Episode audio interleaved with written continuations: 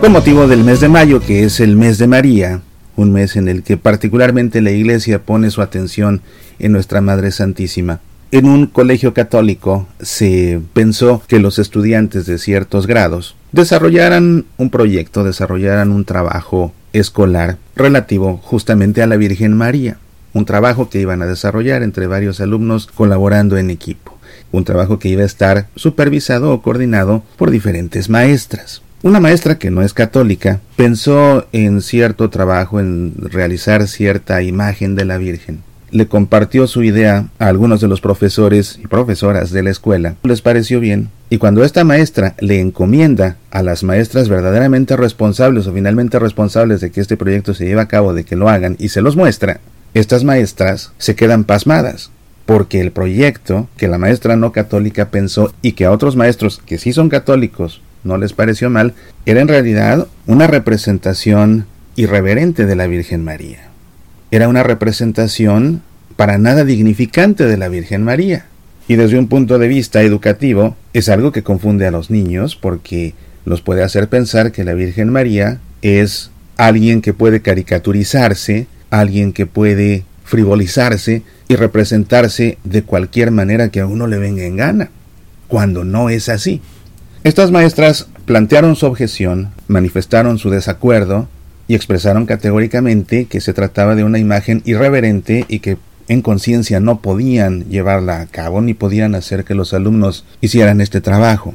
Esto desató una polémica entre las maestras, que por qué unos sí lo habían visto bueno, que por qué otras no lo habían visto bueno, y bueno, que toda esta disputa hizo dudar ya a quienes estaban de acuerdo con la imagen, y finalmente el Espíritu Santo iluminó a una de las maestras, quien propuso un trabajo verdaderamente dignificante, un trabajo en el que los niños realmente pueden hacer una expresión artística bella de la Virgen María, para haciendo este trabajo poner su atención en nuestra Madre María Santísima.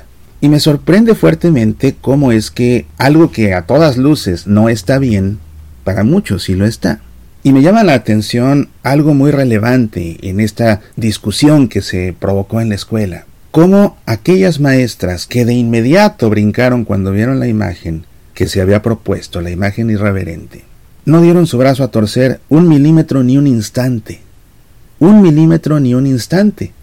En tanto que a quienes les pareció bien la idea, en un principio, titubearon, dudaron, lo pensaron una y dos y tres y cuatro veces, y finalmente cedieron.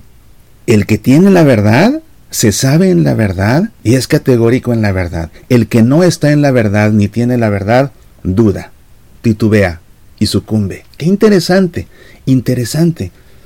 Y de todo esto seguí reflexionando y llegué a una conclusión.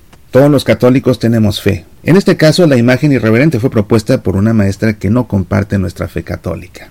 Su idea fue, de bote pronto, bien vista por un grupo de maestros que sí son católicos, pero fue rechazada tajante, categórica e inmediatamente por un grupo de maestras que también son católicas. Todos los católicos tenemos fe, pero eso no significa que todos tengamos una fe auténtica.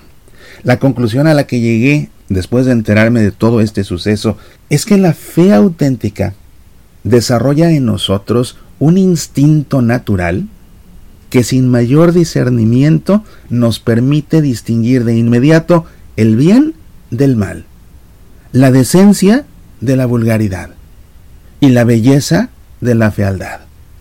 Simplemente porque la fe auténtica desarrolla en nosotros un corazón puro. Y es justamente esa pureza de corazón la que de inmediato, sin tener que pensarlo dos veces, sin tener que darle mil vueltas al asunto, sin tener que consultarlo con la almohada, sin tener que preguntarle a alguien más su opinión, sabe lo que está bien y lo que está mal, sabe lo que es decente y lo que es vulgar, sabe lo que es bello y lo que es feo.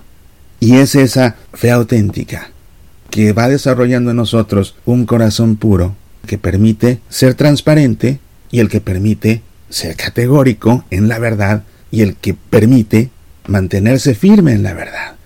En este caso, quienes estaban a favor de la belleza, de la dignidad, de la exaltación de la Virgen María, no dudaron un instante, fueron categóricas, firmes, contundentes en todo momento. En tanto quien no sabía si era bueno o si era malo, si era decente o si era vulgar, si era bello o si era feo, dudó y dudó y le preguntó a la opinión a alguien más y finalmente sucumbió.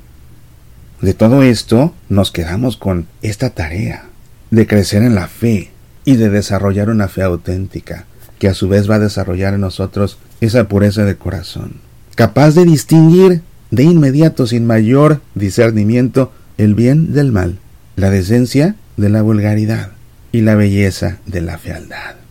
La fe auténtica desarrolla en nosotros un instinto natural que sin mayor discernimiento nos permite distinguir de inmediato el bien del mal, la decencia de la vulgaridad y la belleza de la fealdad, simplemente porque la fe auténtica desarrolla en nosotros un corazón puro. Soy Mauricio Pérez, estas son Semillas para la Vida.